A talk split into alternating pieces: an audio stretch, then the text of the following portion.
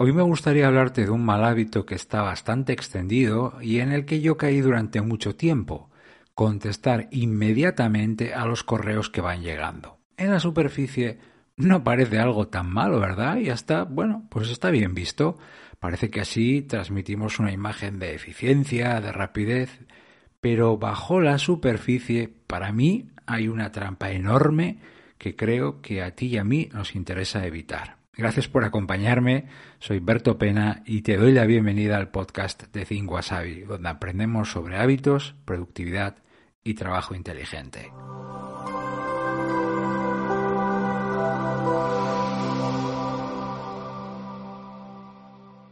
Bueno, ¿y qué tiene de malo responder de forma inmediata a los correos y mensajes que me van llegando? A ver, ¿dónde está realmente esa trampa de la que hablo? ¿Por qué motivo recomiendo evitar responder en el acto. Bueno, este hábito tan extendido y practicado tiene una serie de efectos negativos, unos cuantos, que además tiene un impacto bastante más importante y de recorrido del que parece, ya que al final el correo es algo que todos hacemos todos los días y además durante mucho tiempo. Naturalmente, no todas las personas en la misma proporción, pero creo que podemos acordar que lo utilizamos todos los días y durante bastante tiempo. Por supuesto que no quiero dramatizar, pero las consecuencias están ahí y son bastante serias, tanto a nivel personal como colectivo. Y me gustaría que, antes de profundizar en el cómo evitarlo, veamos estas consecuencias, estos efectos. En primer lugar, cuando respondes en el acto, haces creer a los demás que siempre estás pendiente del correo y que te pueden enviar cualquier cosa en cualquier momento de cualquier naturaleza o asunto que tú siempre vas a estar ahí para responder rápido. De esta manera, no solamente les estás dando a entender, sino que les estás acostumbrando, les estás educando mal. Tu trabajo al final no es responder correos, aunque tú y yo debemos hacerlo en el trabajo, pero ese no es nuestro trabajo. Por otro lado, el acostumbrarles a eso, a que respondemos en el acto, eh, hace que mm, el día que no lo puedes hacer, porque no siempre vas a poder hacerlo, pues como les has acostumbrado a eso, pues vas a generar frustración o descontento, eh, ya que al final tú les has eh, entrenado o les has habituado a que siempre obtienen respuestas casi instantáneas de tu parte.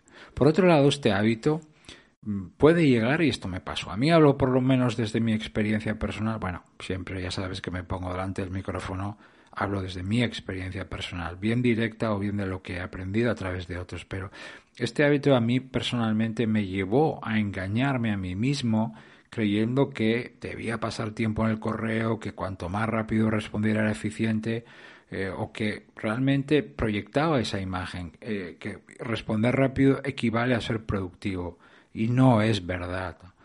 Por otro lado, como estás pendiente también de lo que te va entrando para poder responderlo, si no lo haces de manera consciente, te has entrenado para eso, estás de reojo chequeando cada dos por tres, o te o miras la bandeja de entrada o te dejas distraer por el notificador de correo nuevo. Esto tiene una repercusión enorme, como sabes, trabajas más lento, no consigues ritmo, eh, te cuesta encontrar esa intensidad de trabajo, puede que se te escapen ideas o, atención, puedes cometer algún error. ¿Por qué? Porque tu atención no está en una sola cosa, estás haciendo multitarea y este es para mí uno de los más gordos. Eh, este y este que viene ahora. Eh, al hacer esa multitarea de la que te hablaba, estás interrumpiendo de manera constante lo que estás haciendo, la tarea, la actividad en la que estés, ya que durante ese tiempo, durante la tarea o la actividad, estás intercalando esas respuestas rápidas a lo que va llegando. Esto alarga innecesariamente la duración de tus tareas. En otra palabra, cada día, todos los días, tardas más en hacer todas las cosas y además te cuesta más en hacerlo. Esta es, esta es la magia de la, de la atención, la magia de la monotarea versus la multitarea. Cuando te enchufas, estás ahí presente, consciente de lo que tienes que hacer, te cuesta menos hacerlo. No digo que siempre sea fácil o que sea eh, rápido, pero es mucho mejor que no estar interrumpiéndote o distrayéndote constantemente con la respuesta. Esa respuesta inmediata además favorece la creencia, una vez más hablo por propia experiencia, de que la herramienta está por encima de ti. Hablo del correo con la herramienta. Que está, que eso de responder rápido está por encima de objetivos, de otras tareas, de los resultados que buscas. Puede que suene muy exagerado ahora cuando lo digo en frío, pero en la práctica, cuando eres víctima de este mal hábito, te comportas así. O sea, paras muchas cosas porque hay que responder rápido. Y, eh, y, lo que me pasó a mí y a otras personas, he podido comprobarlo en todos estos años, es que te vas convenciendo de que eso es más importante que otras cosas, que, que para nada eh, es así, evidentemente, ¿no? Em, y luego también, por último, no quiero eh, centrarme demasiado en lo negativo, vamos a saltar enseguida a cómo evitar esto, pero es importante que conozcamos esto, ¿no? Fomenta la, falsa creencia, dejas que esta, esta, esta expresión la he repetido hoy varias veces ya, falsa creencia, de que todos los mensajes son iguales y que debo atenderlos con la misma rapidez o diligencia, ¿no? Relevantes o no, prioritarios o no, yo los voy contestando según van entrando, porque eso es a lo que me he acostumbrado o yo mismo me he entrenado. Bueno, como te decía, no quiero seguir porque tampoco quiero que estos minutos juntos nos centremos solo en los efectos negativos del hábito, sino vamos a saltar a, como nos gusta hacer, ¿verdad?, a las acciones, a las soluciones. Pero era, como te digo, importante que juntos repasáramos lo que realmente hay detrás de este mal hábito, esa trampa de la que hablo, la respuesta inmediata. Probablemente hay otros efectos, me he querido centrar en los que a mi juicio son más negativos porque tienen un efecto acumulativo. Bueno, ¿qué se puede hacer? Si te interesa mejorar, Alberto, es que yo no caigo en la respuesta inmediata. Perfecto.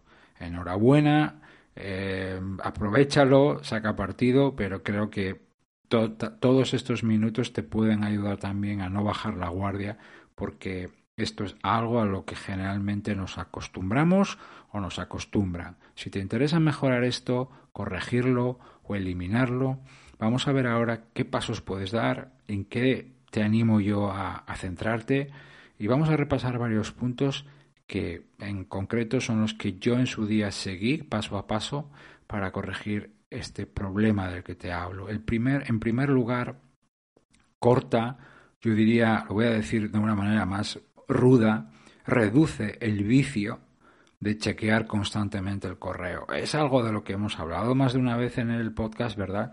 Y me lo has escuchado. El, hábito clave, fundamental, de fijar una serie de momentos en el día para revisarlo. Porque si yo constantemente lo estoy revisando y veo lo que me va entrando, eso me invita. Eh, es casi irresistible. Tengo que contestar justo a lo que me va llegando. No siempre es así, pero la mayoría de nosotros sentimos esa, ese impulso casi irresistible. ¿no? Em, de manera que el chequeo constante favorece la respuesta inmediata. Segundo punto. Te animo, si no lo has hecho ya, por supuesto, a desactivar el notificador de correo nuevo, porque además de partir por la mitad tu atención, tu capacidad de concentrarte y de centrarte en lo que estás haciendo es otra clara invitación a responder cuanto antes, de manera inmediata. El notificador, que también lo hemos tocado en algún episodio más, para mí es uno de los peores inventos que hay en la tecnología que nos rodea. Las alertas son eficaces y útiles en determinados momentos, pero no utilizadas de manera indiscriminada. 3. Em, yo te animaría a que empezaras a masticar o a digerir o a interiorizar, podemos ponerle varios sinónimos, esta frase que a mí tanto me ayudó en su día. Los correos pueden esperar. Las urgencias no, porque por eso te las te llegan por teléfono o te llegan por otro canal, pero los correos pueden esperar. Si te encuentras con un correo que acaba de entrar, refrena ese impulso de contestar y déjalo, por ejemplo, para la siguiente revisión. ¿eh? Si es que naturalmente hablamos de algo que puede esperar, ¿verdad? Si no, pues respondes en el momento.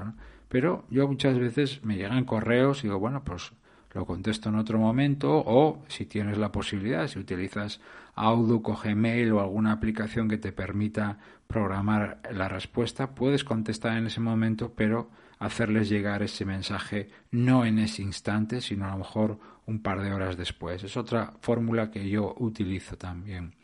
En cuarto lugar, o cuarto punto, em, yo te animaría también que al redactar tus mensajes, te acostumbres a poner claramente y lo más al principio posible para cuándo es lo que estás lo que necesitas, lo que pides, lo que estás solicitando, la información que estás reclamando.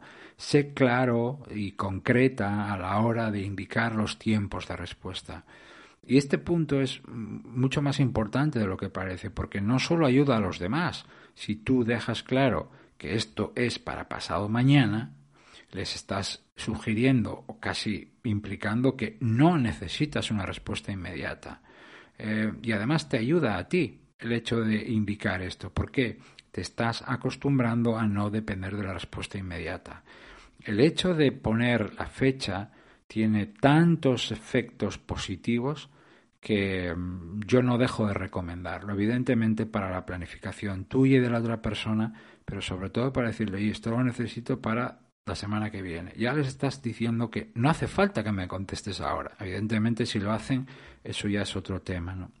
Y por último, en quinto lugar, yo te animaría también a que te apoyaras al máximo en tu planificación diaria y semanal, porque ahí es cuando puedes identificar cosas, tareas, documentos, información que necesitas de otras personas. ¿Y esto qué tiene que ver, Berto, con el, bueno, puedes anticiparte para pedirlas con más tiempo. Si tú las pides en el último momento porque no lo has mirado, ay, se me había olvidado pedirle esto a María o pedirle esto a Berto o pedirle esto a Juan.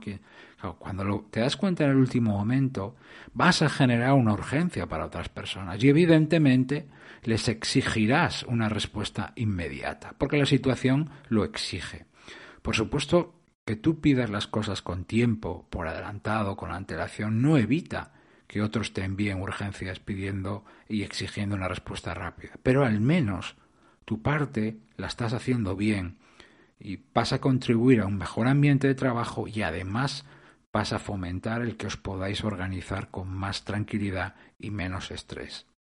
Bueno, al final todos utilizamos el, el correo todos dependemos de él. Y es una, lo digo, muy buena herramienta de trabajo, pero con hábitos, con hábitos, guiados por unas reglas de uso claras y definidas. Si no, el correo es un arma de destrucción productiva. Bueno, solamente es mi opinión, por supuesto.